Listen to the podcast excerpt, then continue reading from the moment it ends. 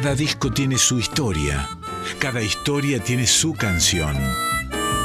Discos que hicieron historia, historias que hicieron canciones. En Folclórica 987, Resonancias, un programa de Cristian Vitale.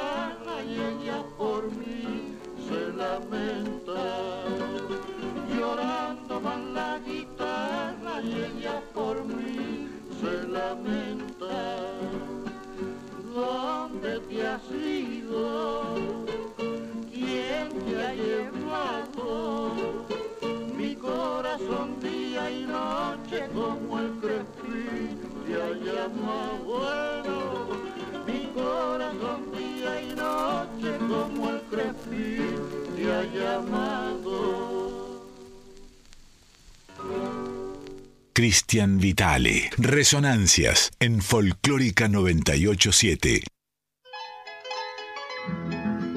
Muy bien, amigos y amigas, buenas noches. Una vuelta más. Sirva otra vuelta más, pulpero. Sirva otra vuelta. ¿eh? Si no es una redundancia. Bien, eh, empieza aquí el capítulo número 364 de estas resonancias, aquí en Radio Nacional Folclórica. Este es el año 10 en el que estamos, el décimo año ¿eh? en esta casa desde 2014. Escuchaba recién, escuchaban La Llorona, La Llorona, que es una samba de Padula y Coria Peñalosa, interpretada por nuestros amigos de los trovadores de Cuyo, que en ese momento tenían a Hilario Cuadros como director, ¿eh? La Llorona, che. Y nos sirve para iniciar el, el repaso por el año 1949. Algo, algo pasamos el programa pasado, pero hoy va, a estar enteramente dedicado a este año en el cual, por supuesto, como en todos, pasaron cosas, en la música y en la vida aquí en la Argentina. Bien, eh, los trovadores de Cuyo que hacían de todo, también grabaron un vals en el año 49, que le pertenece precisamente a Hilario Cuadros, que por supuesto también era era compositor, lo vamos a escuchar. ¿eh? Es una especie de vals serenata, como para ir templando las ánimas en, este, en esta noche lluviosa de, otoño, ya otoño profundo, ¿eh? ya otoño profundo. Suena entonces, André, Andrita Gianetti, como siempre en la operación técnica, mi último vals.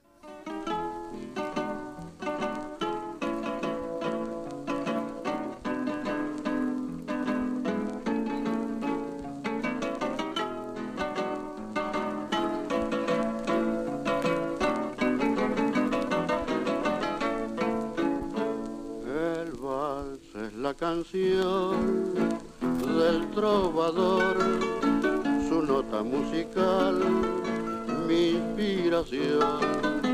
Con él canté mi amor, con él sufrí un dolor, por él con gran fervor quiero cantar, cantándole a la flor de mi ensoñar, su melodioso ya siento el corazón palpitar al brindar compasión este va mi vida. Quisiera estar cerca a ti juntar nuestras almas y dejar de sufrir. No ves que ya la vida se nos va y quedará solo el recuerdo de mi último vals.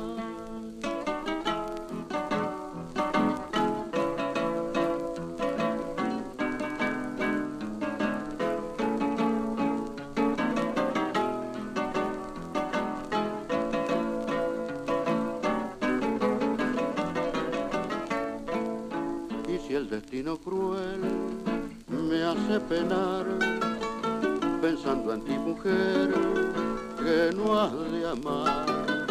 Me retiro a sufrir, me retiro a llorar, me retiro a vivir con mi cantar. Así entonando al mundo haré sentir las notas de mi voz que pronto hará olvidar solo fue el soñar del cantor. Yolanda, quisiera estar cerca a ti, juntar nuestras almas y dejar de sufrir. No ves que ya la vida se nos va y quedará solo el recuerdo de mi último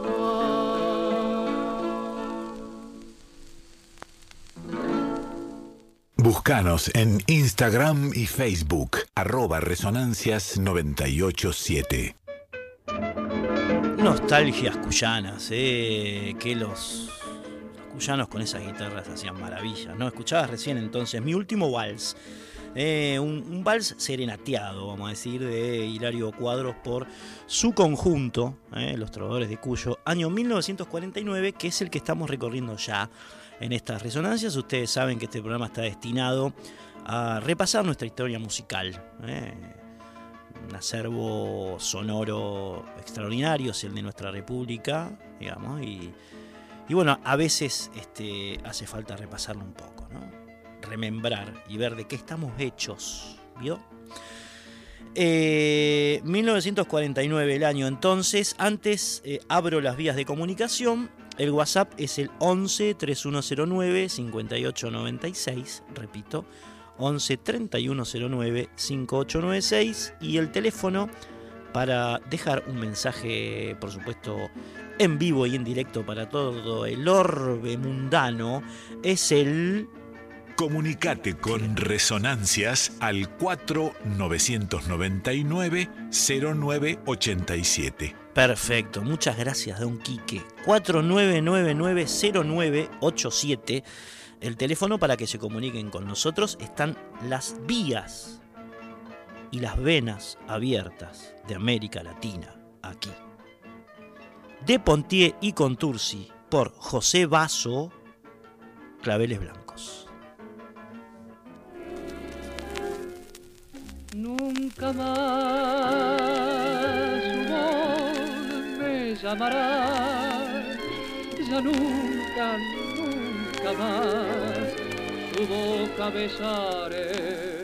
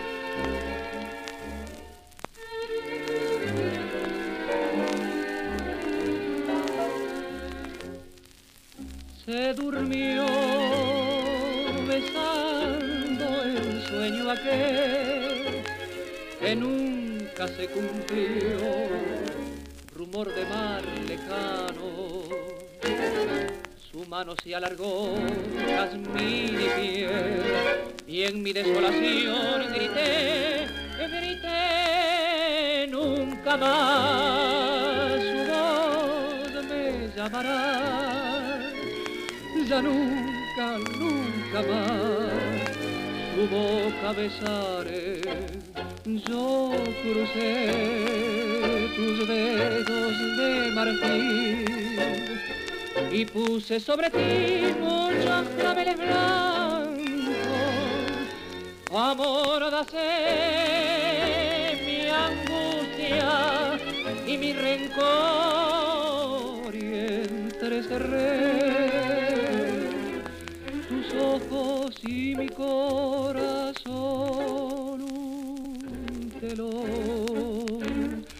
de sombras nada más.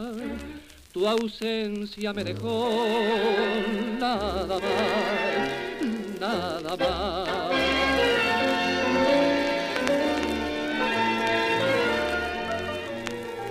Través de un pálido cristal resurge nuestro ayer canción hecha pedazos y estás hablándome feliz confiar sarcasmo amargo y cruel de tu soledad nunca más. Tu voz me llamará ya nunca, nunca más. Tu boca besaré con tus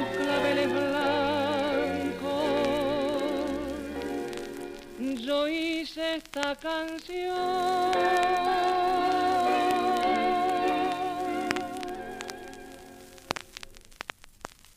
Resonancias en Folclórica 987. Esa voz eh, aguda y melodiosa que escuchabas recién era la de Ricardo Ruiz, que fue el primer cantor de la orquesta de José Basso. Eh, es una orquesta nuevita, en 1949. Ya mismo vamos a empezar a contar la historia, que no la conocemos, la de Basso. Eh, en cada programa vamos tratando de profundizar en una, en una biografía de nuestros grandes músicos y hoy le toca el turno al Pepe, como le decían sus amigos, el Pepe eh, Basso, bueno, gran pianista, por supuesto, director eh, de una orquesta que timoneó durante 50 años. Este hombre, como Pugliese, como Troilo, eh, tuvo, digamos, este, orquestas de mucho tiempo, de duración, mucho más que Troilo, como Pugliese, como decir. Nació en Pergamino, Basso tuvo su primera incursión en el tango en el año 1936, cuando con 17 años apenas se integró a la orquesta de los hermanos nada menos Emilio y José de Caro. ¿eh? Los hermanos de Caro, que bueno, era la orquesta del momento, cuya calidad y cuyo, cuya estética ha influido a grandes eh, compositores de, de nuestro 2x4. Ahí hizo las inferiores el señor eh, José Basso, que años después pasó por la agrupación del bandoneonista Francisco Grillo, más tarde la de su colega José Tinelli, otro gran pianista de la década del 30. En 1938, tras cumplir con el servicio militar obligatorio, que entonces lo era y mucho, Basso fue parte del trío Gallardo Ayala Basso. ¿eh? Luego se integró a las orquestas de Antonio Bonavena, de Anselmo Ayeta, de Alberto Soifer. Me detengo en la de Soifer porque eh, en ella Basso eh, participó de dos grabaciones muy buenas de Mi Buenos Aires querido. La pueden chequear en las plataformas, están subidas. Una en clave de tango y otra de vals. Era un simple, digamos, como, como se editaban en esa época, disco de pasta, que en su cara tenía eh, la versión de Mi Buenos Aires querido eh, en tango y en la cara B en, forma de vals. En forma de vals. ¿eh? Y de las dos, por supuesto, participó el señor Pepe Basso, joven aún, en, en piano.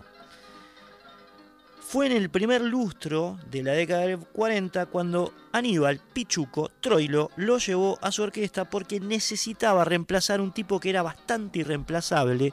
Estamos hablando nada más y nada menos que de Orlando Goñi. tuvo eh, la intrepidez, Pepe Vaso, de decir, yo puedo eh, eh, reemplazar al mostrito de Goñi, que era una luminaria, digamos, ¿no? Hablar de Goñi y el piano es, es, hablar de la misma cosa.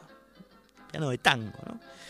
Bien, allí estuvo Vaso y se quedó, y se quedó, amigos y amigas, hasta el año 1947 en la orquesta de Pichuco. Es decir, todo lo que venimos escuchando en la década de 40 de la orquesta de Aníbal Pichuco Troilo, casi todo, eh, tiene que ver con el genio, el talento de Pepe Vaso al piano. De hecho, grabó 88 piezas, 88 piezas, eh, Vaso en la orquesta de, de Troilo, hasta que en 1948 se fue a armar su propia orquesta. Dijo, hasta acá llegué lo reemplazó Carlos Figari, como contábamos en el programa pasado, y armó una orquesta que ya de entrada tenía estos monstruitos. Escuchen.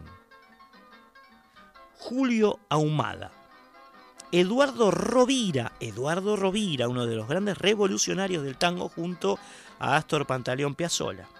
Adolfo Francia y Andrés Natal, ellos cuatro, Rovira, Francia, Natal y Ahumada, parecía como la delantera de Estudiante de La Plata, ¿eh? era la línea de bandoneones.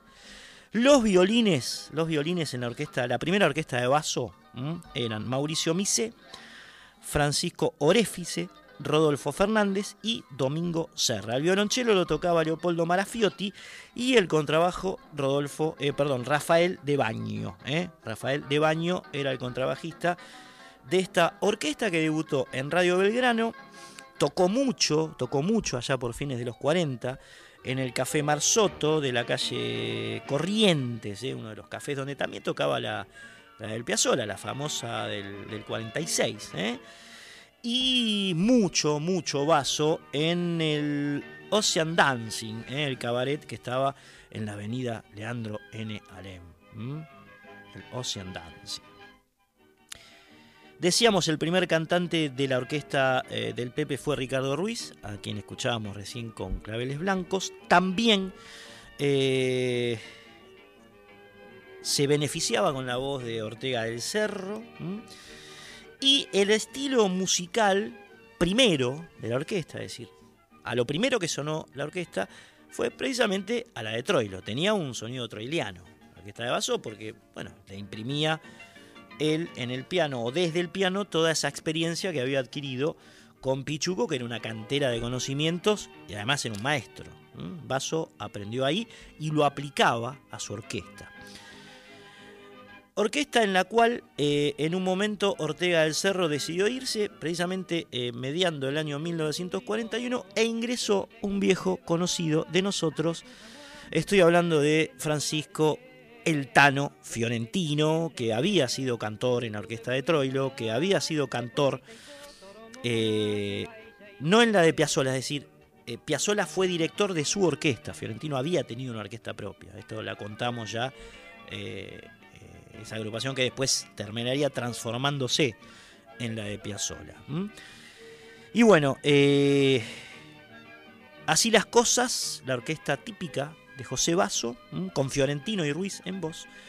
Hacía mucha roncha también en Radio Belgrano y sobre todo en la Boité Sans Souci. A fines de la década del 40 era una de las orquestas más referenciadas de estos sitios. 7 de abril de 1949, de Mafia, Lawrence y de Grandis, el Pepe Basso y su orquesta siendo Amurado.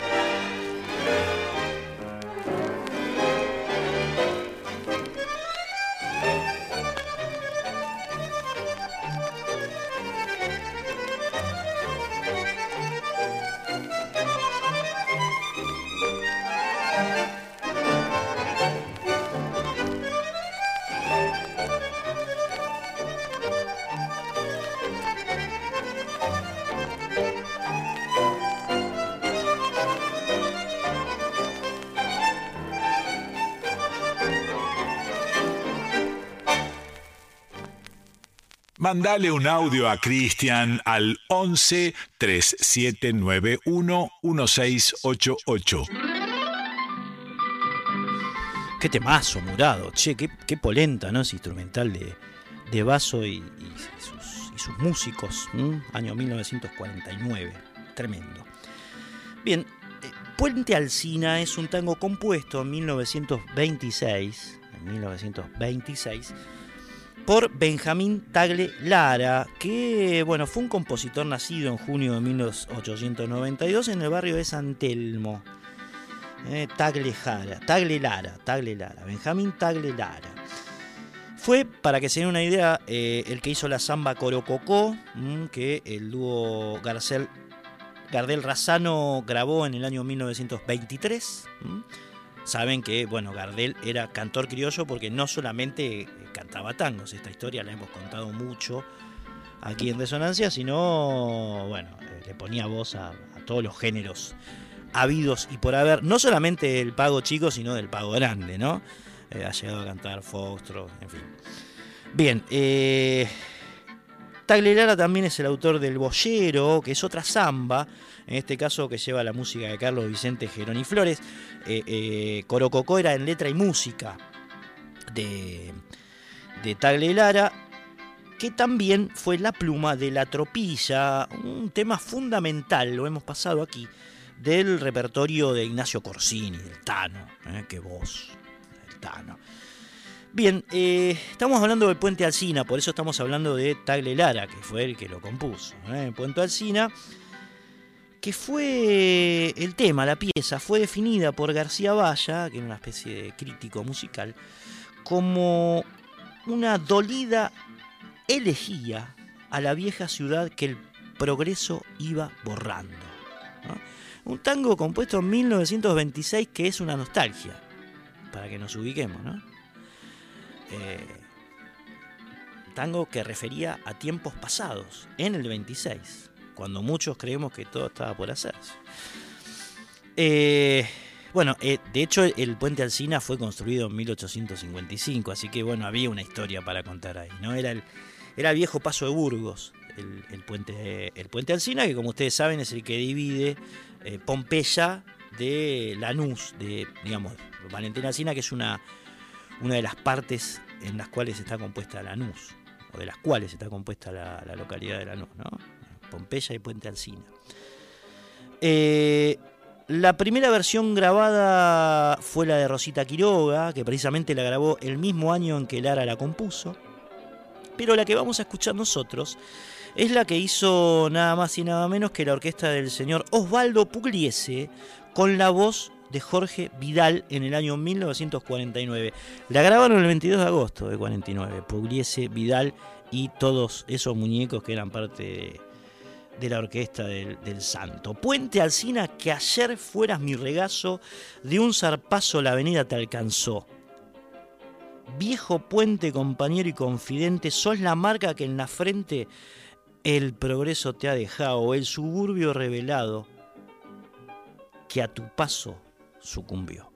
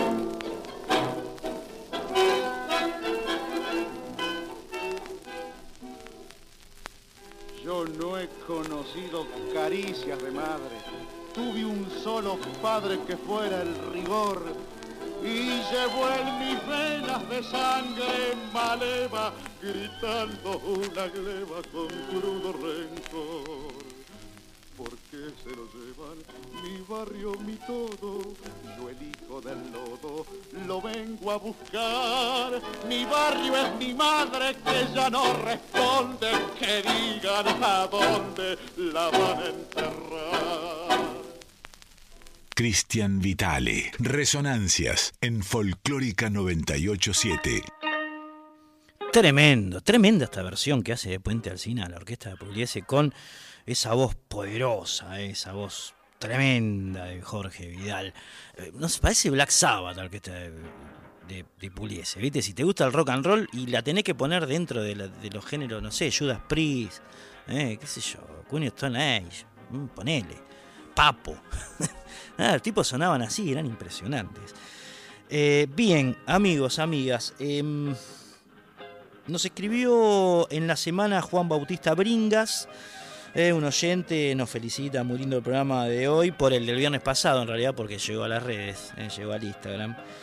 Eh, bueno, que lo escuchó tranquilo, que le pareció. Bueno, en fin, bueno, gran abrazo Juan Bautista. También nos escribieron Dieguito Cancro, Leo Kravitz, eh, Edu Fisicaro, Josecito Seña, Elba Bofo, la gente del Grupo Piraña, Cristina López, eh, nuestros seguidores eh, en las redes.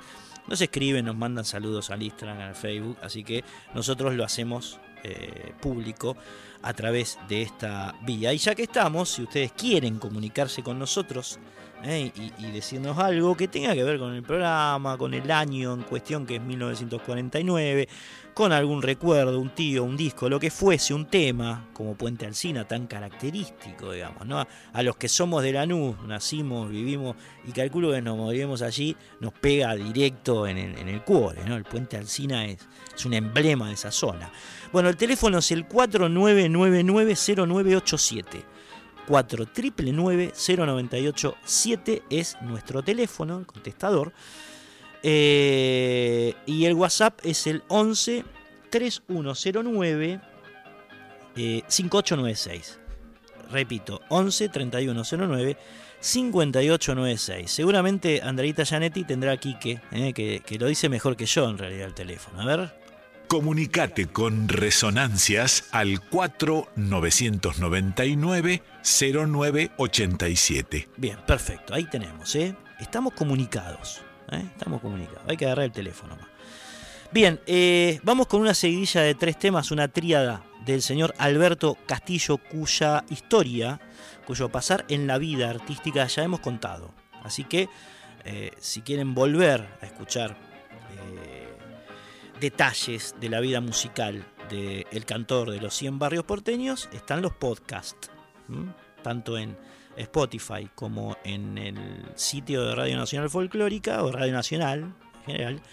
Ustedes ponen en este caso cualquier programa que quieran escuchar, digamos, o en este caso resonancias, eh, resonancias, podcast y le aparecen todos los programas que hemos hecho hasta ahora.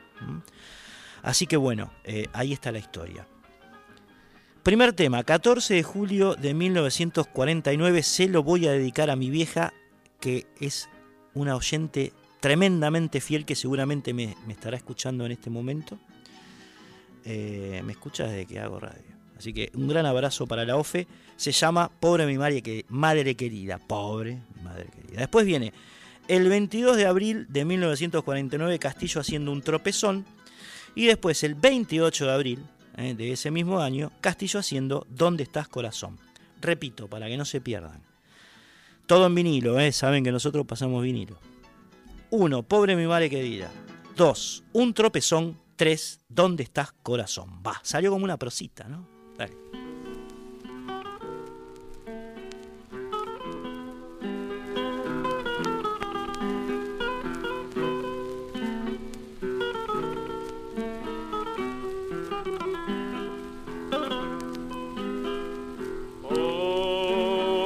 Pobre mi madre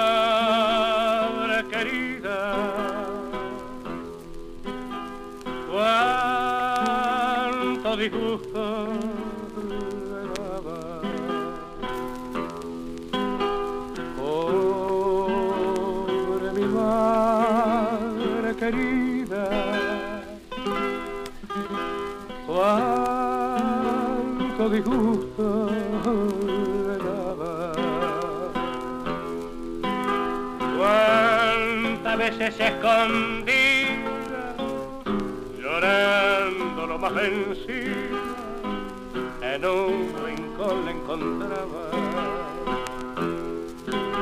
Cuántas veces escondida llorando lo más vencida, en un rincón la encontraba.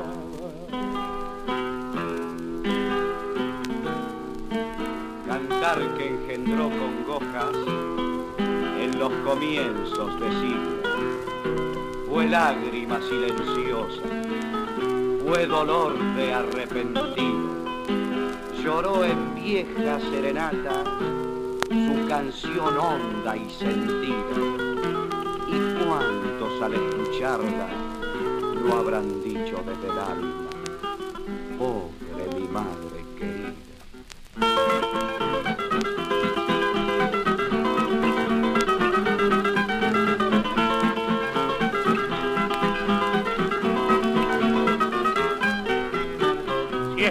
en este mundo la que nos perdona.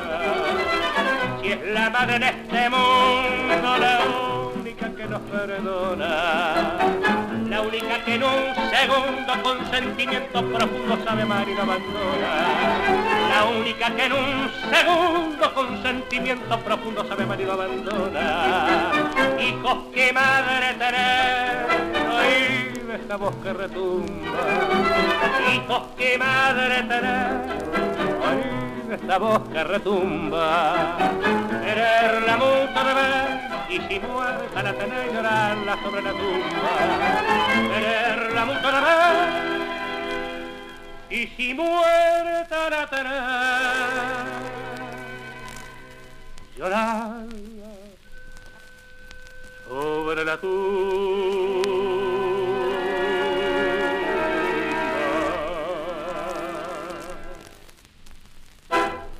Cristian Vitale. Resonancias en Folclórica 987.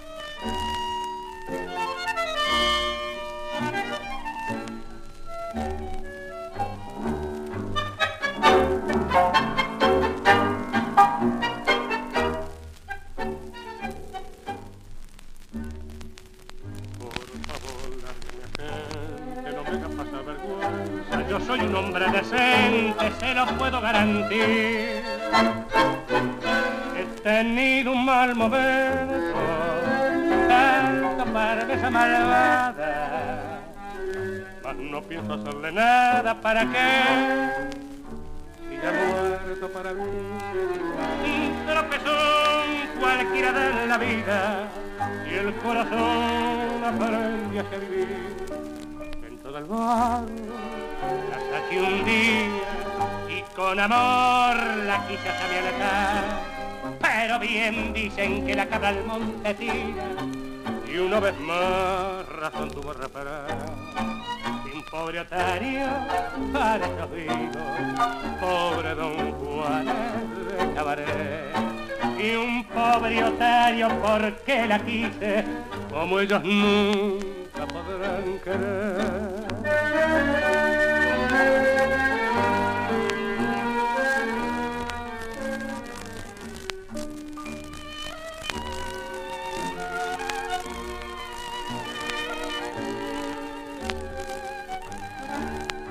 Tropezón cualquiera de la vida y el corazón aprende a servir dentro del bar hasta que un día y con amor la salió de tarde. Pero bien dicen que la cabra al monte tira y una vez más razón tuvo refrán. Y un pobre aterio para estos pobre don Juan de cabaret.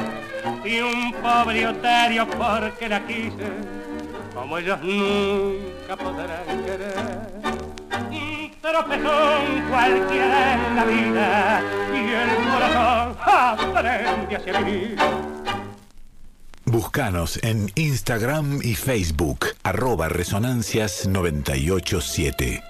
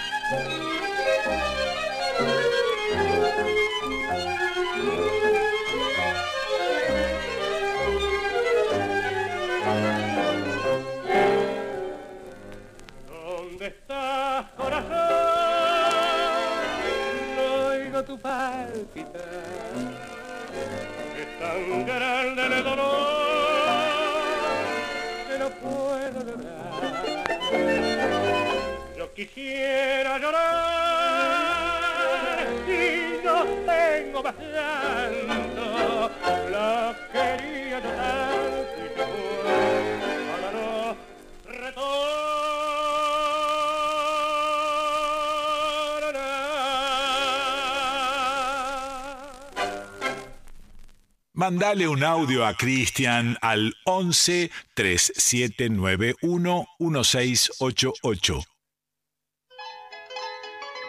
Ahí lo teníamos entonces, che, al cantor de los 100 barrios porteños, Alberto Castillo, haciendo primero Pobre mi madre querida, después Un tropezón y después ¿Dónde estás corazón? ¿Cómo cantaba el hombre? Eh? Bueno, eh, hace 17 grados, casi 18. ¿eh? Es una noche templada, lluviosa, ¿eh? de otoño, medio abismal. Han pasado 44 minutos de las 12 de la noche. Estamos aquí en Radio Nacional Folclórica haciendo este programa que se llama Resonancias. Mi nombre es Cristian Vitalesta, Andrea Gianetti en la operación técnica. Y vamos a pasar ahora a la producción del Gordo Troilo, que siempre lo tenemos, ¿no? Porque en la década del 40 la década del 40 eh, en el tango es sinónimo de Troilo, básicamente. ¿no? Hubo dos millones de orquestas, de hecho las estamos pasando casi todas, ¿eh? D'Arienzo, D'Agostino, Piazzolla, Pugliese, Juan, De Angeli, ¿no? Pero la de Troilo era la que cortaba el bacalao. Troilo es, es el señor del tango, sobre todo en la década del 40. De hecho, un mes, un mes antes de que, de que Castillo grabara Donde estás corazón, él hace lo propio con eh, este tema de Jorge Caldara. Jorge Caldara eh, era compositor, pero en ese momento también tocaba el bandoneón, era parte de la línea de bandoneones de Osvaldo Puliese, un gran compositor, además un gran ejecutor del instrumento, Caldara, que un día se despertó y dijo, voy a hacer este tema. Y este tema se llama Patético, se ve que no se despertó bien el señor. Caldara, pero la música es extraordinaria. ¿eh? Entonces vamos a escuchar a Aníbal Pichuco Troilo haciendo este, esta pieza de, Caldara del 30 de marzo del año 1949 y nos va a dar eh, otro color más, nos va a aportar un color más a esa inmensa paleta de colores que es el tango de la década del 40. Patético de Caldara por Pichuco Troilo.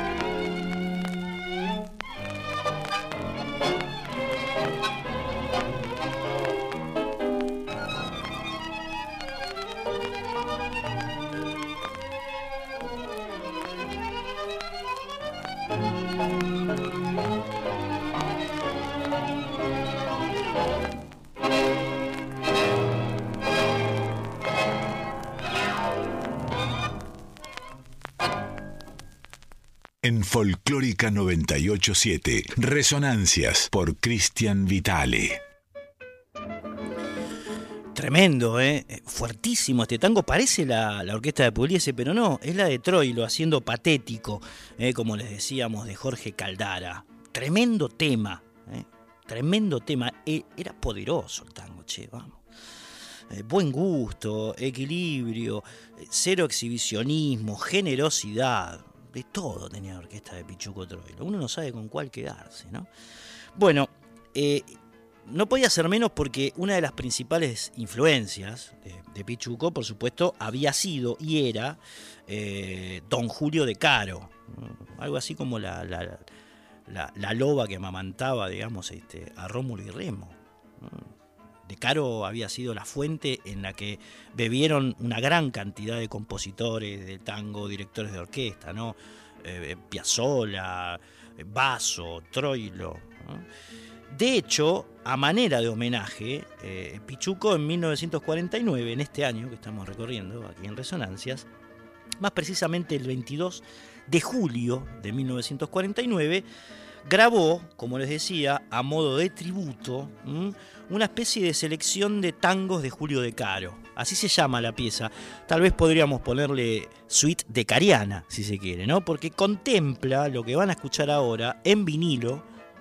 En vinilo, se dan cuenta, de lo que está sonando es un vinilo. Esto es incontrastable, ¿no, André? Es vinilo. Eh, es precisamente una selección, un devenir de temas de Decaro que pasan por Buen Amigo. Escuchen los títulos que van a ver, van a escuchar ustedes todos eh, ensamblados, digamos, ¿no? en una especie de sucesión eh, de piezas. Por supuesto, fragmentos de cada pieza. Buen Amigo, Mala Pinta, Guardia Vieja, Boedo, Tierra Querida, El Monito y mala yunta, ¿eh? Mala yunta. 1, 2, 3, 4, 5, 6, 7 piezas de Decaro condensadas en esta maravilla que el señor Pichuco Troilo grabó con su orquesta el 22 de julio del año 1949. Imperdible.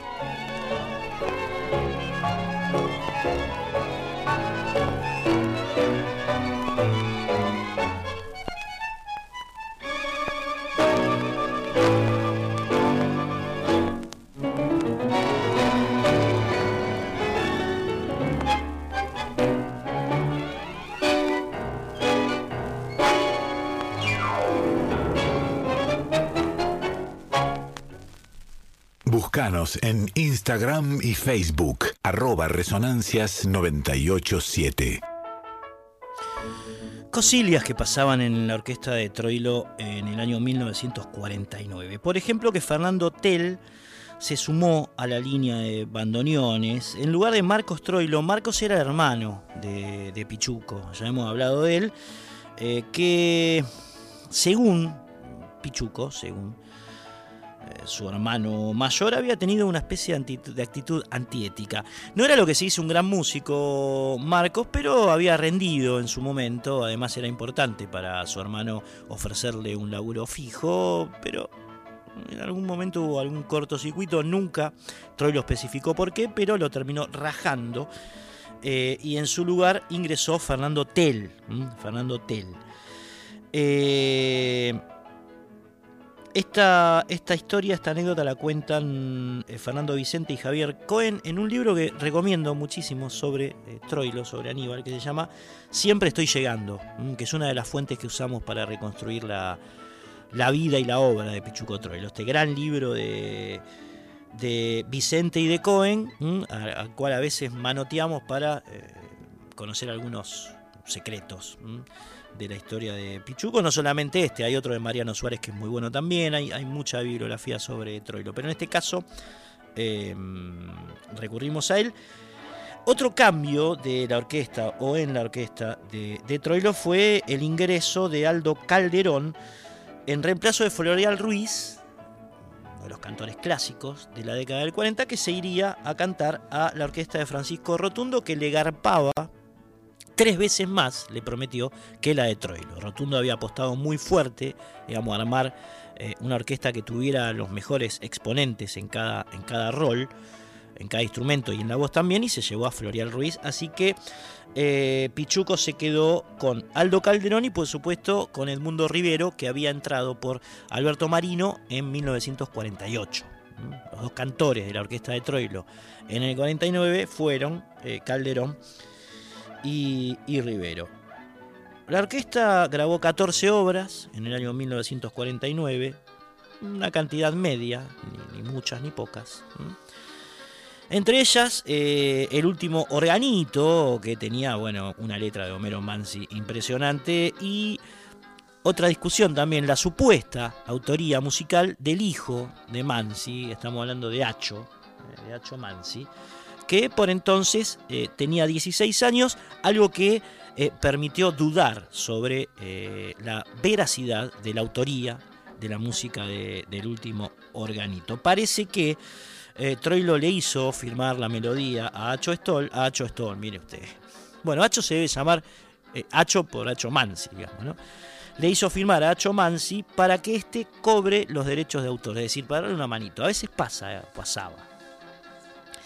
Eh, que, bueno, alguien componía un tema y se lo hacía firmar a otro para que ese otro levante la olla en la casa era típico, era parte de la solidaridad entre los músicos. En este caso parece, parece que pasó eso eh, con, con Acho Mansi. Hay otra versión que afirma que eh, la autora de la música del último organito fue Nelly Omar. Nelly Omar.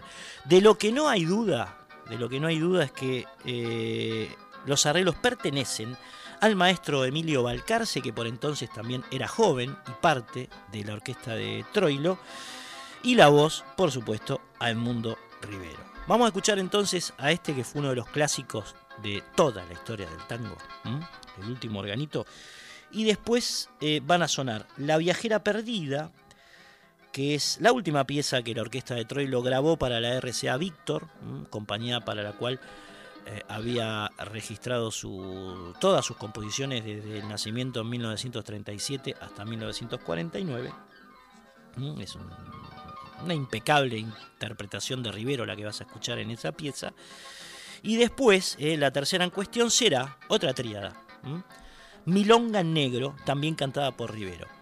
Ordenamos, primero suena el último organito grabada el 31 de marzo de 1949. Después 20 de octubre de ese mismo año La Viajera Perdida y por último, y por último, del 31 de marzo, Milonga en Negro. Delicia troileana.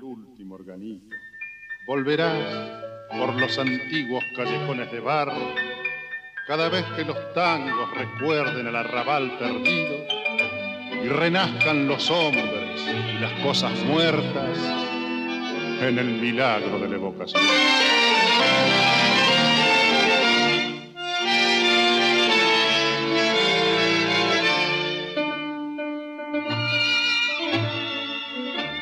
Las ruedas embarradas del último organito vendrán desde la tarde buscando el arrabal. Con un caballo flaco y un rengo y un bonito y un coro de muchachas vestidas de percal. Con pasos apagados elegir a la esquina donde se mezclen luces de luna y almacén. Para que bailen valses detrás de la hornacina la pálida marquesa y el pálido marqués el último organito irá de puerta en puerta hasta encontrar la casa de la vecina muerta, de la vecina aquella que se cansó de amar y allí molerá tango para que llore el ciego, el ciego inconsolable del verso de Carriego, que fuma, fuma y fuma sentado en el umbral.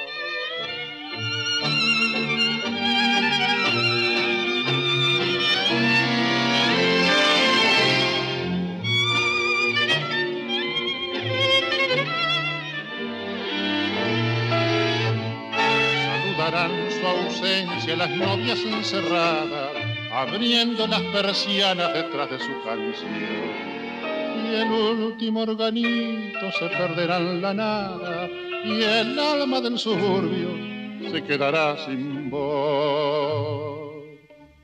El último organito irá de puerta en puerta hasta encontrar la casa de la vecina muerta, de la vecina aquella que se cansó de amar y así molerá tangos para que llore el ciego el ciego inconsolable del verso de Carriego, que fuma, fuma y fuma, sentado en el umbral.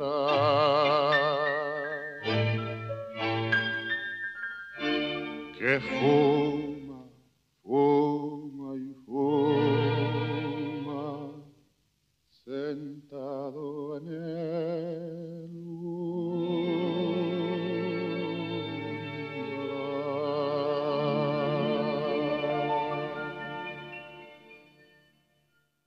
en Folclórica 987, Resonancias por Cristian Vitale.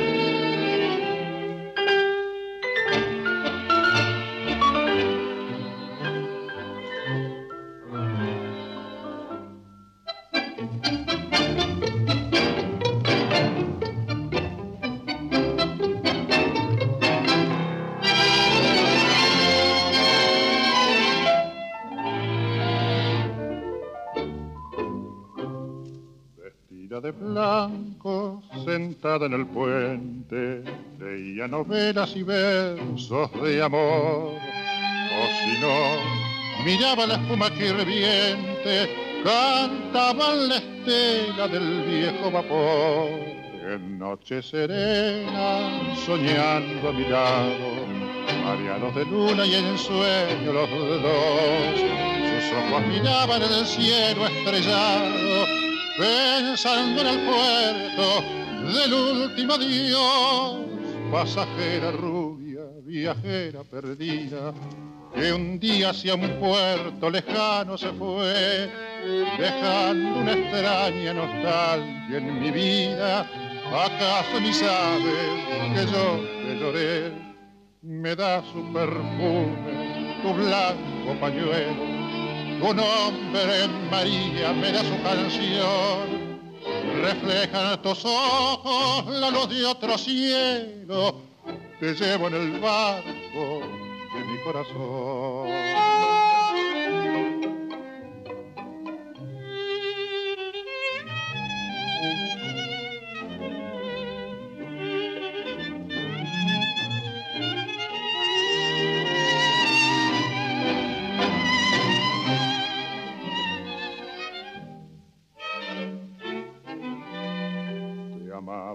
Te fuiste, seguí el navío por mares de brumas y puertos de sol. Tu sombra lejana dejó al lado mío un sueño de Francia y un verso español. Me da su perfume, tu blanco pañuelo, tu nombre María me da su canción reflejan tus ojos la luz de otro cielo que llevo en el barco de mi corazón.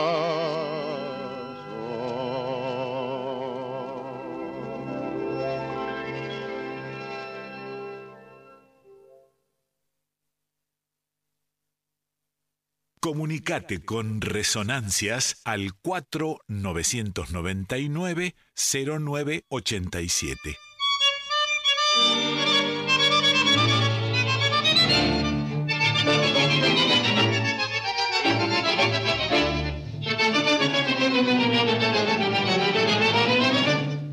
Allá en una negra casa bajo un negro firmamento y donde en negro momento una negra escena pasa, donde es negro el dueño de casa y negros sus habitantes, pero negros muy galantes y de educación no escasa.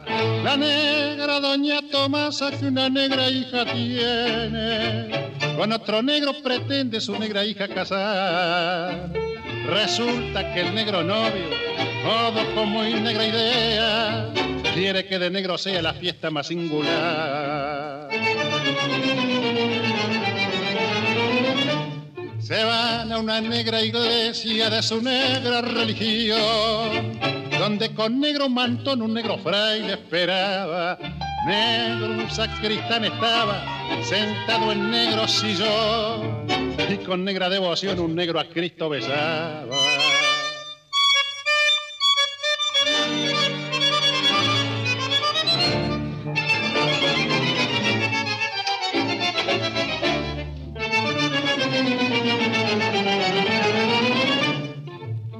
Negro es el novio y la novia, negro es el suegro y la suegra, siendo la madrina negra, negro también el padrino, negro también sus vestidos y negra la concurrencia, que con su negra presencia olían a negro vino. Se sientan en negra mesa, negros manteles tendieron y negros los brindis fueron hechos con negra pereza. Después de negra tristeza aquellos negros cantaron, un negro tango bailaron dentro de la negra pieza. Después de esta fiesta negra, los negros novios se fueron, a un negro cuarto subieron, negras sábanas tendieron, y a eso de la medianoche cosas de negros hicieron. La negra durmió en la cama y el negro durmió en el suelo.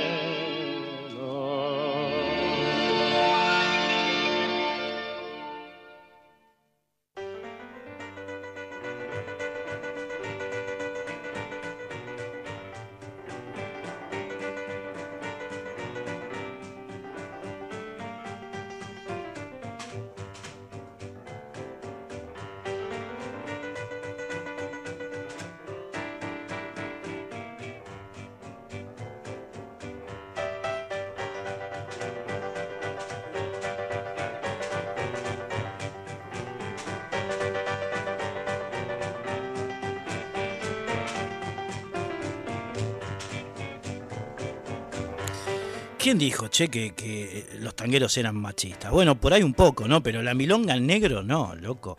La negra dormía en la cama y el negro en el suelo. ¿eh? Escuchabas cantar recién a Edmundo Rivero en esta pieza del año 1949, de cuando él, cuando él cantaba en la orquesta de Pichuco Troilo. Esto es Resonancias. Nuestro teléfono es el 4999 0987. Repito, 4999-0987. ¿Alguna reflexión habrán, habrá ocurrido en el largo de venir de esta resonancia? ¿no? Así que pueden llamar y decirla, si quieren. O si no, escribirnos un WhatsApp al 11 3109 5896. Repito, 11 3109 5896. Esto que están escuchando viene muy, muy, muy, pero muy al caso. A ver, Josué. Bien.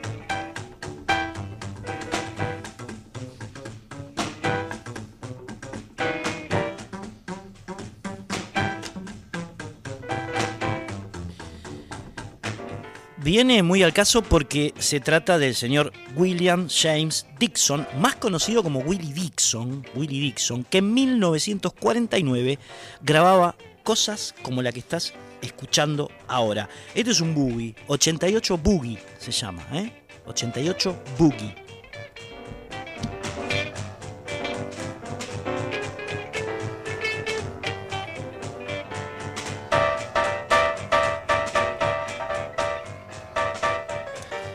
bajista, cantante, compositor, blusero y boxeador, nacido en Mississippi en julio de 1915. Este Willie Dixon, que peleaba peso pesado, che, era fornido, era grandote, daba miedo Dixon. ¿eh?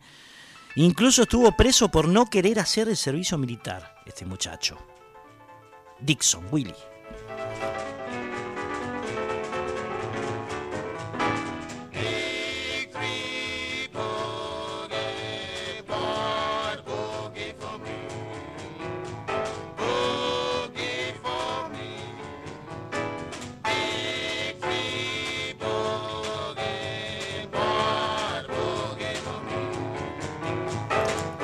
Ladero de Chuck Berry, de Muddy Waters, de Howling Wolf, de Otis Rush, de Little Walter, de Sonny Boy Williamson, de Jimmy Rogers, eh, Willie Dixon. Esos eran sus amigos, una gloria. Fue también productor de la compañía discográfica Chess Records, eh, que era un sello que grababa precisamente artistas negros, porque Willie Dixon era un negro. Eh, y allí, de hecho, hizo sus primeras grabaciones. De hecho, de hecho, eh, era tan importante para los otros y para él mismo. Tenía un elevado autoestima, Willie Dixon, que incluso llegó a decir alguna vez, mientras Josué pone el etiquet, ¿no? el track 7, que él era el blues. Willie Dixon.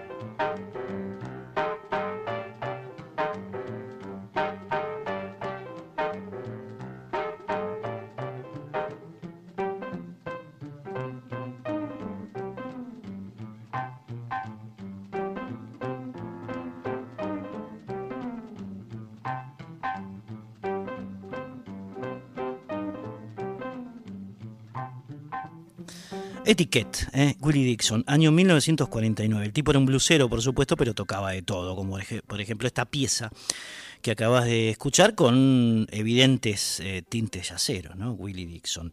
Bien, otra gloria del blues que también grabó en el año 1949, mientras aquí en nuestra patria eh, Edmundo Rivero, Troilo, eh, Florial Ruiz, eh, Alberto Castillo y todos los que escuchábamos antes, el Pepe Vaso, grababan las músicas que escucharon, estos tipos en el norte, que eran negros, hacían esta música extraordinaria, que fue también una fuente inagotable de influencias para las músicas folclóricas de todo el orbe mundano. ¿eh? Otro fue John Lee Hooker. En 1949 él hizo las primeras grabaciones, de hecho. ¿eh? el tipo había nacido tres años antes que Dixon, era tres años mayor. Mm, también en una granja a orillas del Mississippi en el año 1912 y en el 49, en el 49 hizo sus primeras grabaciones, tenía 37 años, era un poco grandecito ya eh, Hooker. Pero bueno, en ese momento, viste, había que parar la olla y muchas veces los tipos no podían grabar porque tenían que laburar de cualquier cosa, de cualquier cosa. El padre de, el padre de Hooker, que ya está sonando aquí en Resonancias, ahí de cortinita, ¿no? Está sonando, ¿no? Va, uh, escuchen esto.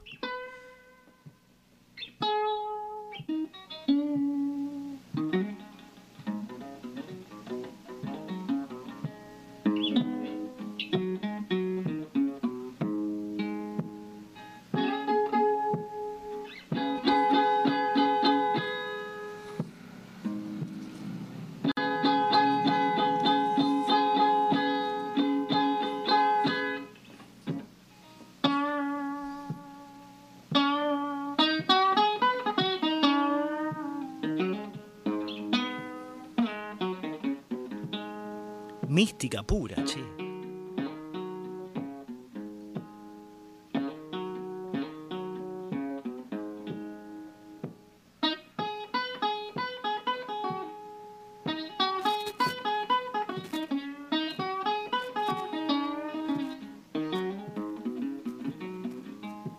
Es un tema que se llama Guitar Instrumental Blues.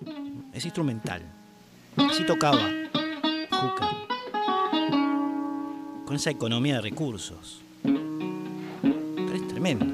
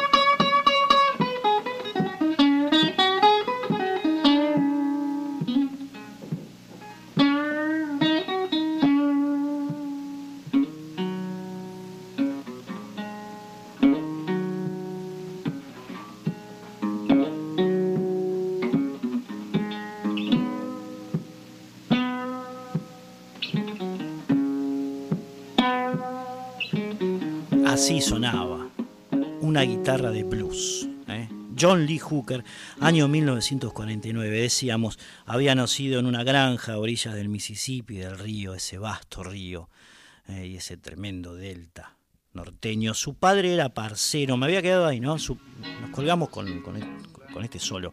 Su padre era parcero y pastor eh, bautista. Cuando tenía 16 años, Hooker ese mismo padre se le fue de la casa, un problema con la madre, se separó y recayó en él, recayó en el adolescente John Lee, el cuidado de su madre, eh, que fue clave en la vida artística de este negro blusero, porque se volvió a casar con un músico eh, de blues, eh, cambió un músico de blues por un aparcero, pastor, llamado William Moore. Resulta que este William Moore conocía a dos personajes clave de la música de blues. Blin Lemon Jefferson y Carly Patton, más conocido como Charlie Patton. ¿eh? Eh, que bueno, Hooker terminó conociendo y eh, terminaron siendo ellos sus primeras influencias de un Hooker mm, que a los 19, es decir, en el año 1931, a los 19 años, emigró hacia Memphis, donde todo era más eléctrico y más urbano que en su Mississippi natal. Después eh, pasó a vivir en Cincinnati, donde laburó de limpiabotas, lo que nosotros conocemos como lustrabotas, y además acomodador en teatros, eh, hasta que en 1943 se mudó nuevamente a la Industrial Detroit, eh, donde trabajó o alternaba sus trabajos entre una fábrica de, autos, una industria, la industria automotriz y bares nocturnos. Fue precisamente en esos bares nocturnos donde este hombre, ¿eh? John Lee Hooker, empezó su trayecto musical profesional a través de la grabación del tema Boogie Chillen. La primera pieza que eh, Hooker grabó fue Boogie Chillen. Para que se den una idea, Hooker era como nuestro Goyeneche. Cantaba, pero también recitaba sus canciones, hablaba en muchas partes de sus temas, era uno de los elementos que lo caracterizaba, además de ese estilo envolvente, ¿no?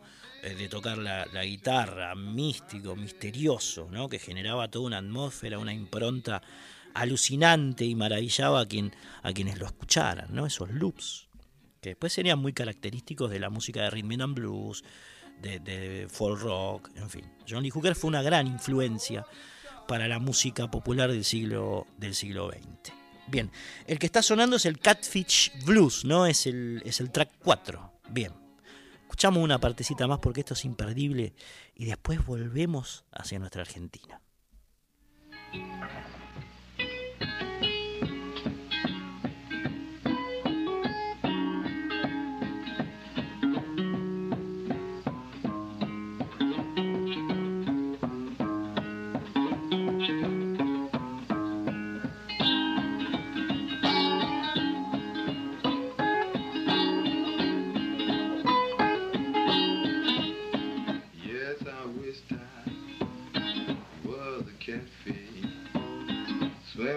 Down on deep blue sea.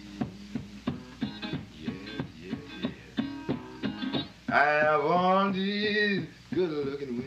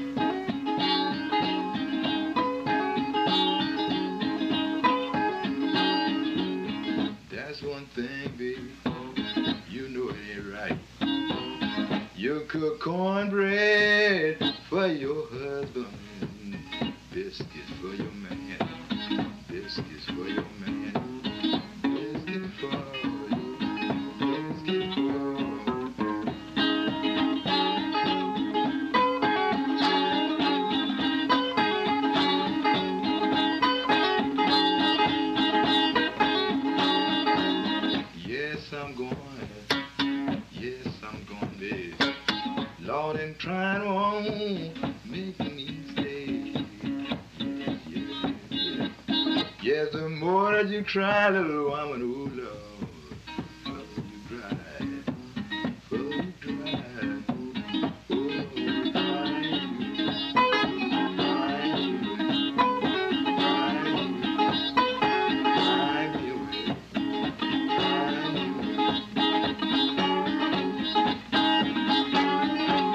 Yes, I went to my baby's house. Yes, I sat down come on in, come on in now, Johnny.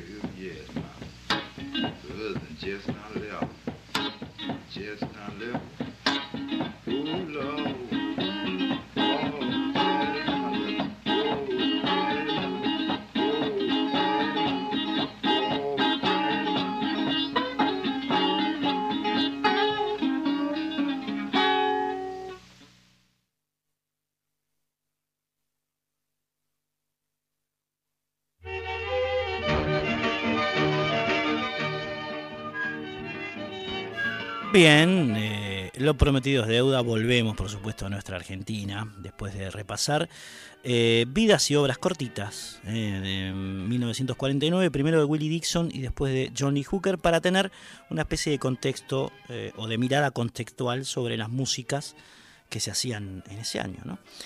Bien, 1949 es también el año de la Constitución que realmente nos podría haber salvado como país. La Constitución del 49 básicamente por su carácter eh, eh, social, eminentemente social, dada la inclusión de, en ella de los derechos sociales y humanos, digamos, ¿no?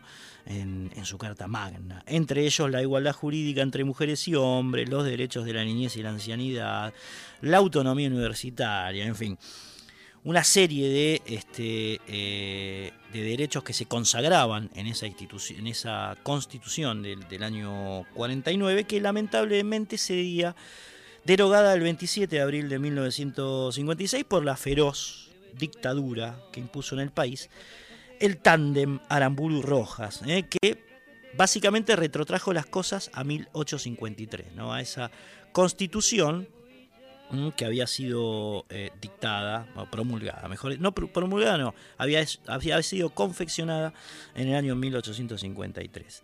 Bien, la constitución del 49 estaba inspirada en el constitucionalismo social de la constitución mexicana de 1917 y de la española de 1931, es decir, la constitución republicana, que también después sería eh, derogada por el régimen de Franco y que por supuesto eh, legitimaba el estado de bienestar eh, durante aquellos años.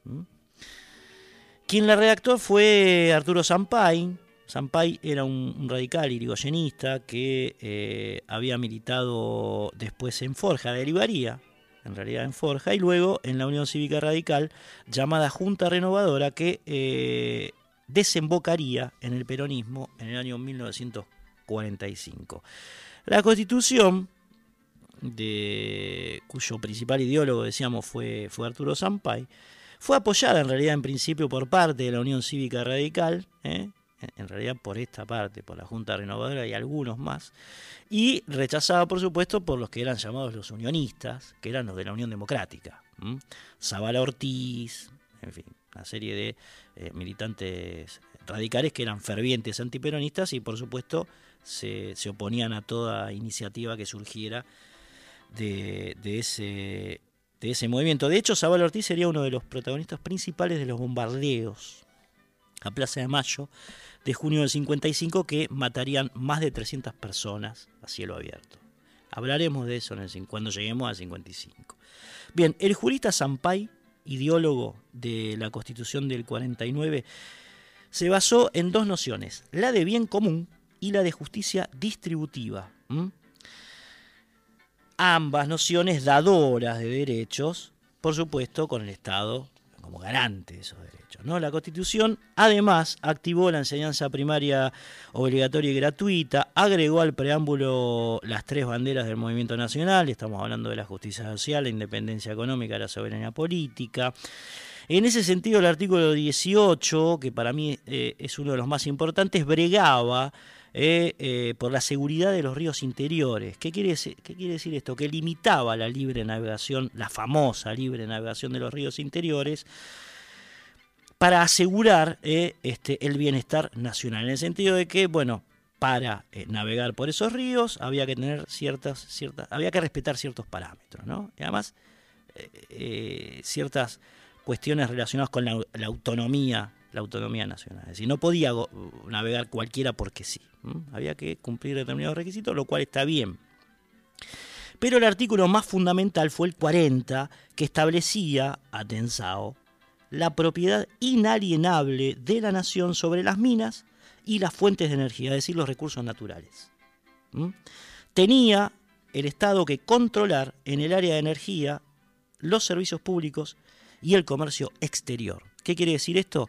Que las empresas vitales, en términos de recursos naturales, para el desarrollo natural y normal de una población, tenía que ser eh, controlada por el Estado. Algo que es exactamente lo contrario a lo que plantean los liberales. Bien, diría Raúl Escalabrini Ortiz que este artículo, el 40, era el bastión de la República. Escalabrini Ortiz, que Dios lo tenga en la gloria. Busque el INEANCHE, ¿eh? es fundamental volver ¿eh? sobre ese artículo en especial y también sobre la Constitución del 49. Ahora que de hecho gravitan tanto este, recursos naturales como el litio, el petróleo, el agua. Si esto se tendría que manejar bajo los preceptos del artículo 40, serían indefectiblemente el favor del pueblo y de la nación argentina. Constitución del año 1949. Música del año 1949, 7 de febrero, La Mariposa, Ángel Vargas, con eh, orquesta dirigida por Eduardo del Piano. Va.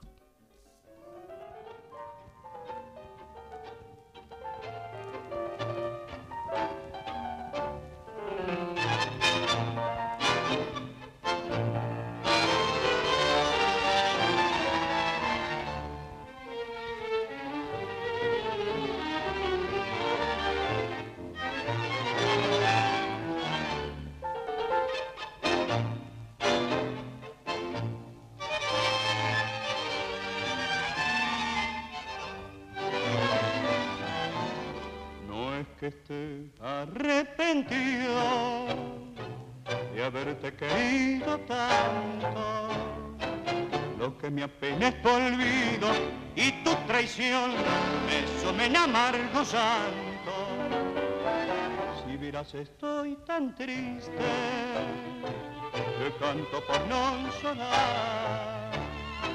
Si para tu bien te fuiste, para tu bien te tengo que perdonar. Aquella tarde que te vi, tu estampa me gustó, bebeta de arrabal, y sin saber por qué yo te seguí y el corazón te di y fue tan solo pa' mi mal. Si fue sincero mi querer, que nunca imaginé la hiel de tu traición, que solo y triste me quedé, sin amor y sin y derrotado el corazón.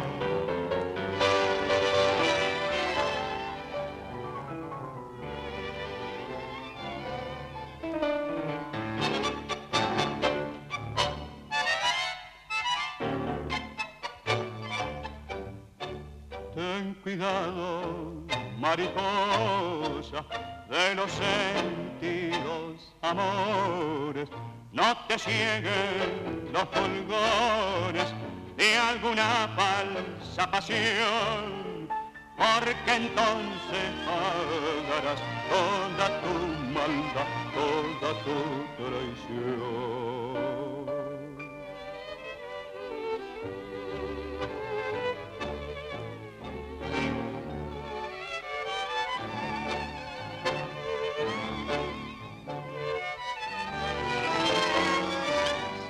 Estoy tan triste que canto por no llorar.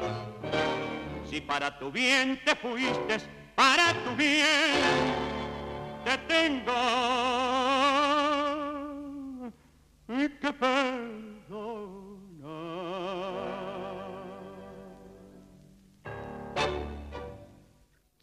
La mariposa, che, por Ángel Vargas eh, y la orquesta, y su orquesta en realidad Vargas, era un cantor que tenía su propia orquesta, dirigida por Eduardo del Piano. Año 1949, que es el que estamos transitando durante esta noche aquí en Radio Nacional Folclórica. Está Josué eh, Gualpa en la operación técnica. Mi nombre es Cristian Vitale. Han pasado ya 39 minutos, 34 minutos de la una de la mañana. Ya me está adelantando cinco minutos. Nuestro teléfono es el 4999-0987, 4999-0987 y el WhatsApp 11 3109 5896. Repito, contestador 4999 0987. WhatsApp 11 3109 5896. Bien, amigos. ¿Hay una musiquita de fondo por ahí, Josué? Poquito. Está Félix Pérez Cardoso, me parece, ¿no? Sí, ahí va. Bien. Ahí estamos bien. Bien, el 8 de agosto de 1949, Radio Belgrano inauguró su nueva sede, aquí por supuesto en la ciudad de Buenos Aires, con un programa que iba a ser historia. Se llamaba El Canto Perdido, ese programa, El Canto Perdido, y tenía como fin ponerle micrófono no a los músicos y cantores consagrados, sino aquellos este, que eran considerados parte del de, eh, canto perdido, digamos, ¿no? Ese canto eh, que, que, vivía en, las tradiciones de, de, los lugares alejados a la urbe, ¿no? en pueblos, en, rancheríos, montes, en selvas. ¿eh? Ese era el, el, leitmotiv de este programa que iba en contra de lo, de lo, de lo mainstream, digamos, ¿no? de lo principal, de lo que vendía y de lo que el mercado, digamos, se, beneficiaba. Bien, eh, uno de los principales eh, factotums de este programa radial que se emitía eh, diariamente en, Radio Belgrano fue nada más y nada menos que Buenaventura Luna, Horti, uno de los, de los hombres más importantes del folclore argentino, de la historia del folclore argentino, Buenaventura Luna, que este, convocó precisamente a ese programa a 14 músicos que integraban una agrupación llamada Los Manceros de Tulum. Los Manceros de Tulum. Había santiagueños, José Mariscal, Ángel Barraza, Ángel Barraza y Armando Arnedo Gallo, el padre del bajista de los Divididos, ¿no? de Diego, de Diego Arnedo. Había tres criollos de Morón, Mario Rizo, Guillermo Ruiz y Alfredo Rodó. Estaba también el arreglador de voces Fernando Portal, los pampeanos Alfredo Molina e Hilario Puello, el riojano, el riojano Nicolás Venancio La Madrid, un gaucho de Tapalqué, le decían, ¿eh? de nombre Guillermo Gándara, y un porteño de Barrancas de Belgrano llamado Oscar Valles, nada más y nada menos, otra de las grandes figuras de nuestro folclore.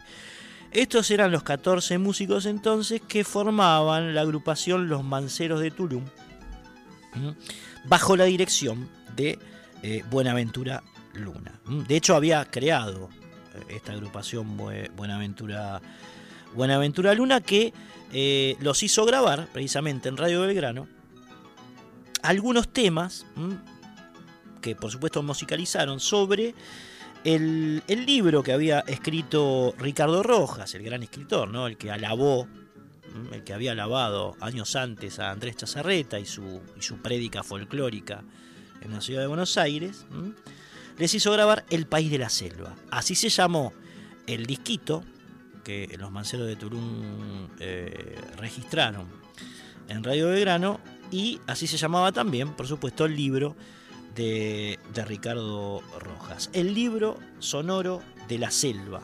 El libro sonoro de la selva.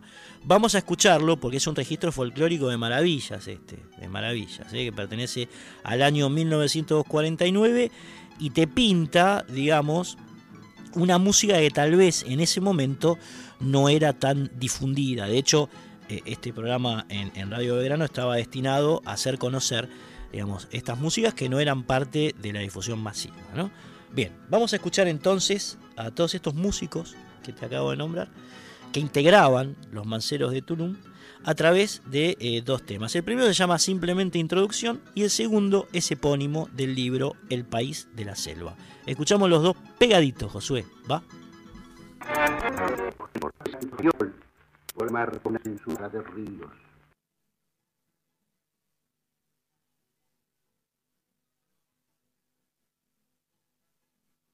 se trabó todo, ¿no? Fíjate, vamos, vamos a tratar de, resolver este problema. Mientras tanto, les dejo los teléfonos, ¿eh? 4999-0987 es el contestador y el, el WhatsApp es el 11 3109 5896. ¿Habrá funcado, Josué? ¿Cómo la ves? Bueno, hace una cosa, pone a Félix Pérez Cardoso y en un segundo lo resolvemos. Los amores, el arte y el saber populares de mi tierra, para que fuese toda la obra como la Biblia de su raza, no faltan ni siquiera las profecías, pues el capítulo final anuncia en una suerte de previdencia lírica futuros sucesos de la comarca. Este libro es la pequeña ofrenda prometida de mi corazón a aquella tierra donde viví la infancia y donde ahora, muertos de mi sangre, duermen al suave arrullo de sus frondas.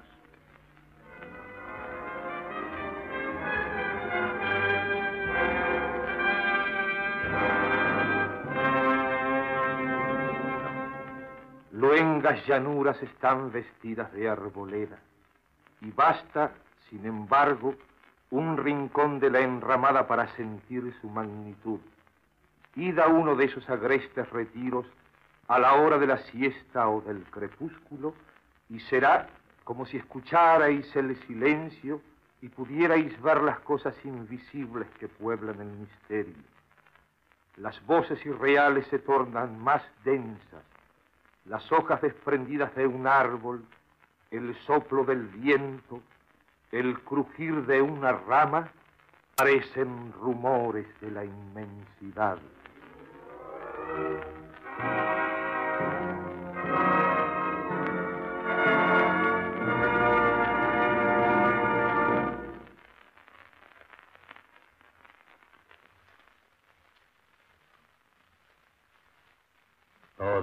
Parece flotar en la selva sobre agrisados tonos de penumbra.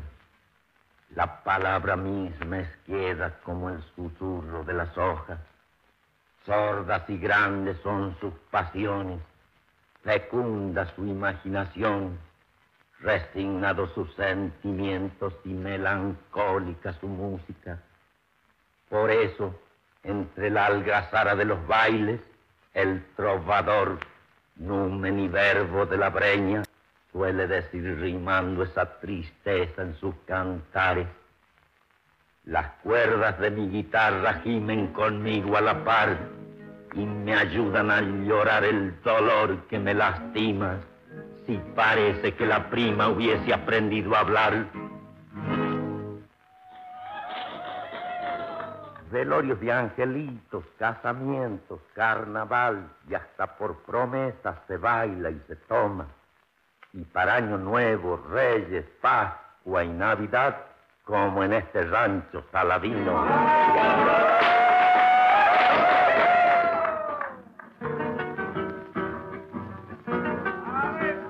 Vida de los amantes, vida penosa, aunque trabajo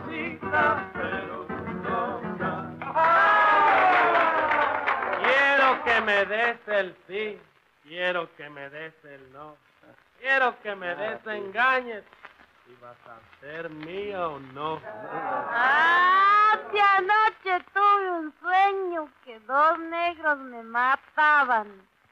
Habían sido tus dos ojos que de cerca me miraban.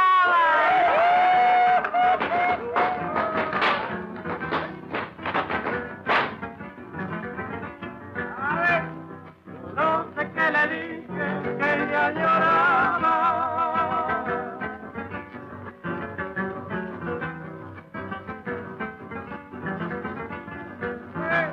Costumbre de mujer, llora por nada.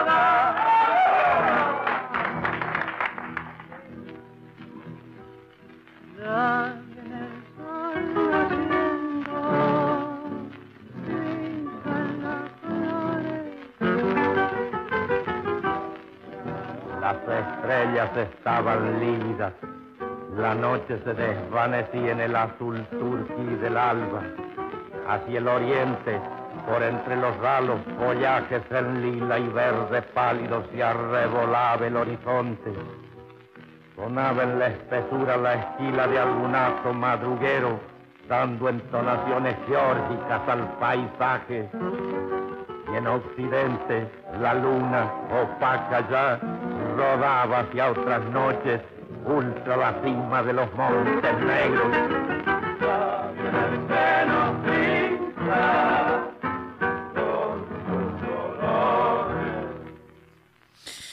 Bien, el argumento de este trabajo de Buenaventura Luna y los manceros de Tulum, que estamos escuchando aquí en Resonancias, pasa precisamente por mostrar la, geografía espiritual eh, de una comarca amenazada por los buscadores de oro, eh, que destruían la selva en nombre de la civilización. Un tema clave para entender no solamente la historia argentina, sino la del continente americano, ¿no? La temática que abordaba esta, esta mini suite, vamos a decirlo con términos de hoy, de Luna y los Manceros de Tulum tenía que ver con, esto, ¿no? Bien, una de las leyendas que Rojas aborda eh, y, los, Manceros de Tulum musicalizan es eh, la del Nina Kirú. El Inakirú es un ave que emite una luz tan fuerte que nadie puede mirarla, ¿eh? una leyenda, por supuesto, de las tantas que existen en, nuestro país, y que eh, en castellano es un vocablo quichua, Ninakiru, quiere decir diente de fuego. La, pieza que vas a escuchar ahora, eh, precisamente, hace alusión a este, a este ave como una, una parte más, digamos, de eh, esa, esa, geografía, vamos a decir, mítica, que eh, Rojas describe en su libro y los manceros musicalizan junto al genio de Buenaventura Luna. Escuchamos entonces, vamos a ver cómo queda esta musicalización de El Nina Quirú aquí en Resonancias.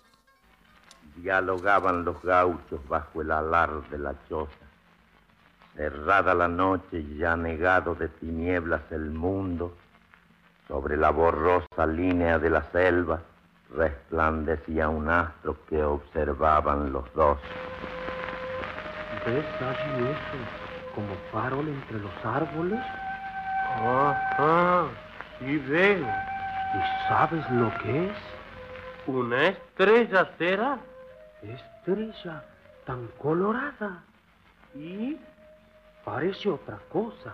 ¿Qué parece? El Nina Kiru. What? Como si lo hubieras visto alguna vez. Vos lo habrás visto, ¿no? No, pero mi tata sabía contarme. ¿Qué contaba? Era un pájaro venido del cielo. ¿Y por qué le decían Nina Kiru, dientes de fuego? Por la luz seria, pues. Dicen que traía un diamante de luz muy colorada. ¿Dónde? En los ojos, en el pecho. ¿Dónde sería, po? Piedra mágica de juro, ¿no? Así contaban. ¿Y el que le sacara el diamante? Iba a ser el hombre más rico del mundo. Así ha de haber sido. Porque el patrón de mi tata ofrecía no sé cuántas onzas de oro al que fuera sujeto de agarrarlo. Pero de dónde iban a poder. Y anduvo el pájaro por varias estancias. Así decían. Pero ha de hacer cuánto que sucedió. Ya lo creo. Para el tiempo del rey, ¿eso lo que sería? Si volviera, ¿no panta? ¿Para qué? Para que te hagas platudo, po. ¿Cómo? Claro, pues, hombre. ¿Verdad? No lo pillaron ellos. No lo habíamos de pillar nosotros. Entonces, para verlo siquiera. No digo menos. Dicen que era muy grande. ¿Cómo no? Y cuando más en la sombra estaba, daba más luz. ¿Qué se haría de ese pájaro, no? Moriría. O se volvería al cielo, de juro. Como esa estrella sería. Más, hombre. Árbol donde llegaba a pararse se alumbraba como cuando está saliendo el sol.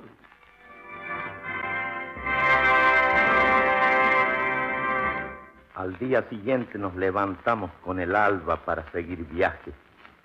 Quiso mi compañero al partir fotografiar el rancho hospitalario y cuando nos disponíamos a marchar, una voz desde el palenque dijo, Ha de hacer alcanzar un retrato por aquí, señor. ¿Cómo no, señora? Se lo mandaré desde Buenos Aires. Que así sea. Pues otra ocasión pasó por aquí un porteño. Dijo que iba a mandar. Y hasta ahora.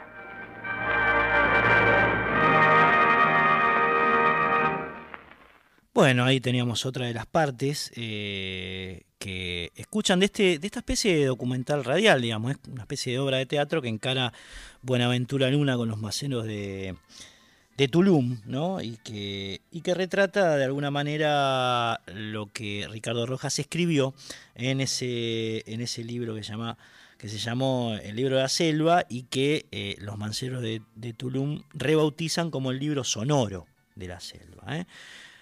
Y que tiene entre sus eh, conceptos, bueno, este de referir leyendas relacionadas con eh, habitantes míticos de nuestras hermosas afueras y ese temor, digamos, que aparecía muchas veces en otro nivel, por otro lado, eh, de las personas, digamos, que vivían tranquilamente, cotidianamente en sus lugares y los buscadores de riqueza eh, le desorganizaban la vida, ¿no? Un poco es el espíritu de esta de esta obra que también aborda la leyenda de la telecita, ¿eh? que es más conocida por supuesto para ustedes, ¿eh? por la chacarera, obviamente, eh, y que, bueno, figura la, a esa niña humilde y huérfana que se llamaba en realidad Telésfora, Telésfora, y que, bueno, era ineludible, tenía una presencia ineludible en todos los bailes en donde se viviera la alegría popular, sobre todo en el noroeste argentino, la Telecita.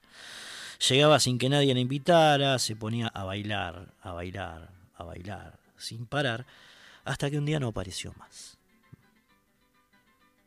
Parece que la habían quemado en el monte santiagueño y eso provocó un tremendo misterio que terminó transformando a la Telecita en una especie de deidad de nuestro noroeste. Bien, se hacen cargo los manceros de Tulum de esta leyenda también y la graban de esta manera eh, teatralizada, digamos, ¿no?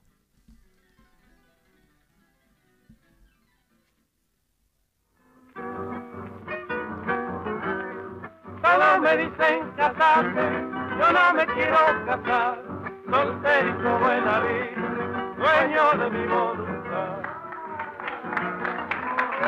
No siendo carnaval, ni reyes, ni nochebuena, ¿cuál es el motivo de la fiesta? Es una promesa la telecita. ¿Quién es la telecita? Ánima milagrosa. Si usted quiere ganar una carrera, o sanar un enfermo, o encontrar una cosa que se le pierda, vamos, algo que usted desea, le hace una promesa a la santa. ¿Promesa de qué? De ponerle un baile. ¡Hala! Era una deidad milagrosa la pobre loca oriunda de esas breñas, santificada por las devociones populares. Cuando vivía en el bosque, aparecíase hoy en una estancia, más tarde en otra de comarcas luengas. Vagaba sin cesar y sin destino, llevando inoficiosamente a cuestas sobre el pasquil de la cabeza carga de leñas y de trastos. La recibieron primero con timidez, enseguida con piedad, al fin con cierta supersticiosa inquietud. El promesante paga las velas y los licores. ¿Y qué se hace en el baile? Chupar y danzar y cantar. El promesante debe tomar siete copas por ella. Y cuando las velas se apagan, el baile sagrado concluye. Pero quienes quieran pueden seguir. Arribita no sé dónde, juega una paja en el viento, como juegan los amores dentro de tu pensamiento. Impresionaba en la telecita la orfandad de su suerte, sus peregrinaciones angustiosas, la noche trágica de sus ojos, su mutismo habitual y siniestro, su castidad incólume, hasta que cierto día su cuerpo nómade se extinguió en un incendio de árboles de donde su alma taumaturga surgió beatificada por el espíritu del fuego. Y dijérase que allí, consumida su carne por ese elemento de bíblicas purificaciones, su alma desencarnada pudo expandirse más hermosamente trágica en la infinitud de su demencia, hasta que olvidados los episodios reales de su vida y perdurable solo cuanto hubo en ella de extraordinario, el viejo culto de los muertos la erigiese en deidad protectora del bosque donde nació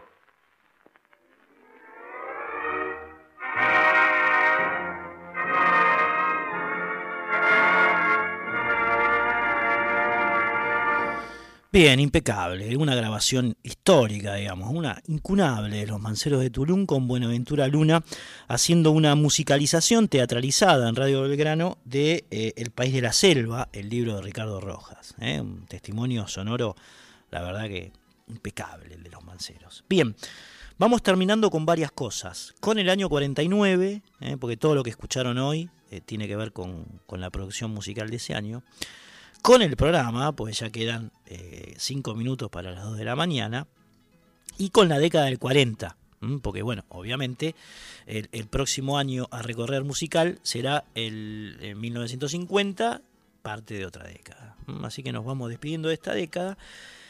Eh, con el 49, simplemente decir que el 4 de abril eh, nacieron los chalchaleros, el 4 de abril de 1949, ya los escucharemos bastante en los programas venideros. El 19 de junio del 49 nació Jairo, amigos allí en Cruz del Eje, el cordobés. El 20 de diciembre del 49 se estrenó la película Alma Fuerte, por supuesto eh, basada en, en la vida y en la obra de Pedro Bonifacio Palacios, Almafuerte, tremendo escritor argentino. Y el 31 de diciembre del 49 eh, hubo un decreto de Perón que em, que decía, digamos, de difundir la mitad de la música nacional y extranjera en lugares públicos y privados. Es decir, el decreto decía que la mitad de la música que se tenía que pasar en, las radios tenía que ser de origen nacional y la otra mitad extranjera.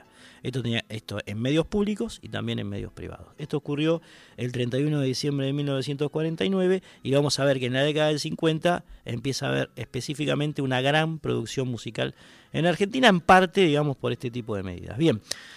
Eh, nos despedimos con una pieza que graba Osvaldo Pugliese eh, en este año, se llama Testamento de Arrabal, y nos sirve precisamente para despedirnos por tres del programa de hoy, de la década del 40 y del año 49. Amigos, amigas, nos reencontramos el próximo viernes a la medianoche aquí en Radio Nacional Folclórica. Agradezco a Josué Gualpa que estuvo en la operación técnica. Mi nombre es Cristian Vitale y que tengan un hermoso fin de semana. Adiós.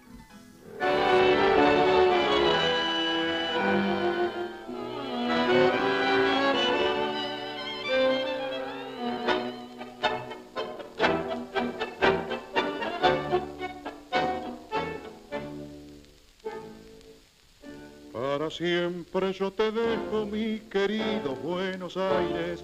Nunca más veré tus calles, una mía de arrabal.